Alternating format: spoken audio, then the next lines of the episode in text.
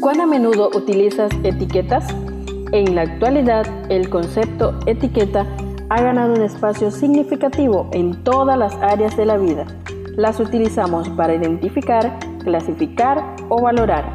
En este día compartimos Etiquetas para reflexionar de la autora Carolina Ramos. 365 reflexiones agrupadas bajo 7 etiquetas. Querido joven, descubramos la etiqueta para hoy. Saludos querido joven, ¿cómo te encuentras en este día? Compartimos historias de hoy. Inspirados en Hechos capítulo 3, verso 4. Pedro, con Juan, fijando en él los ojos, les dijo, míranos. El título de la reflexión para este día es El poder de una mirada. Había salido de casa medio dormido y el sol pegaba con fuerza.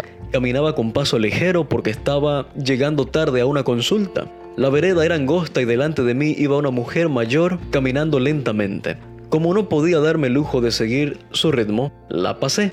Enseguida vi que de frente venía otra ancianita con paso más lento aún. Me crucé con ella y seguí de largo. Todavía estaba cerca cuando le escuché decir con tono de desesperación, estoy perdida. ¿Para dónde queda el sanatorio?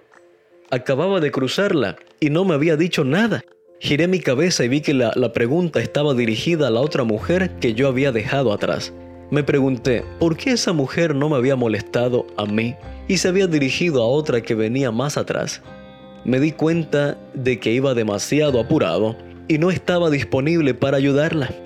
El hombre lisiado de nacimiento sabía de rutina, de sufrimiento, de indiferencia todos los días lo experimentaba. También sabía de solidaridad. Todos los días alguien lo llevaba a la puerta hermosa. No sabemos cuántos años tenía, pero los callos no se habían formado solo en sus inertes miembros, apoyados sobre el suelo desnudo todos los días, sino que también habían crecido en su corazón. Estiraba su mano con ilusión un tanto resignada, como símbolo de una esperanza que estiraba limitada día a día y al ver a Pedro y a Juan, automáticamente se estiró la mano una vez más. No sabemos si la vergüenza o la humillación de vivir esa vida carente de autonomía le impedía mirar a la gente a la cara o si ese día había mucho sol y quiso protegerse de la claridad. Lo cierto es que Pedro lo hizo reaccionar. Dios hace lo mismo con nosotros, querido joven no alcanza con pedir por costumbre, no alcanza con elevar la mirada vacía sin esperar nada en realidad. Es necesario prestar atención, atender a ese llamado que es una orden y salir de la rutina para tener ese encuentro que nos puede cambiar la vida. Míranos, dijo Pedro, mírame, dice Jesús.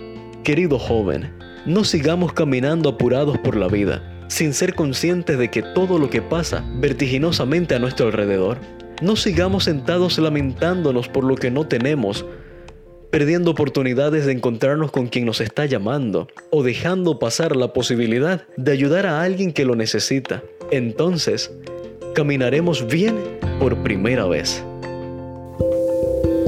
Gracias por acompañarnos en la lectura de hoy.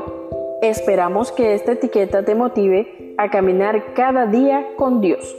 Te esperamos en nuestro próximo programa.